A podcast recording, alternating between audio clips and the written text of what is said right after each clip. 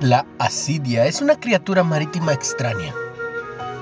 Pegada a las rocas y valvas parecen un tubo de plástico, plástico blando que se agita con la corriente. Vive una vida pasiva, alejada de su juventud activa.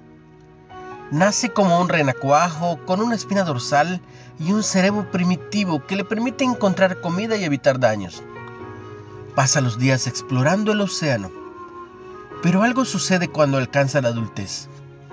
Se instala en una roca y deja de explorar y de crecer.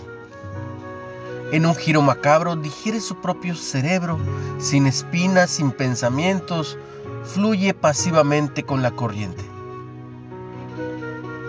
El apóstol Pedro nos anima a no seguir el destino de la asidia. En nuestro caso, la madurez significa participar de la naturaleza divina. Velo en primera de Pedro 1, en segunda de Pedro 1, perdón.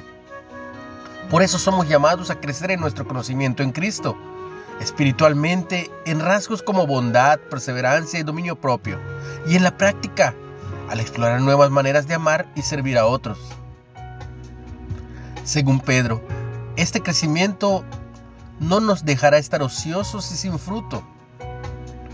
Este llamado a crecer es tan vital para el anciano como para el adolescente.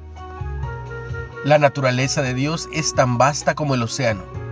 Explora su carácter infinito, emprende nuevas aventuras espirituales. Estudia, sirve, toma riesgos, crece.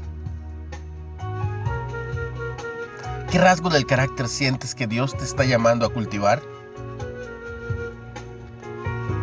¿A qué oportunidad de servicio te está guiando? Padre, Dame la ambición de parecerme más a ti cada día.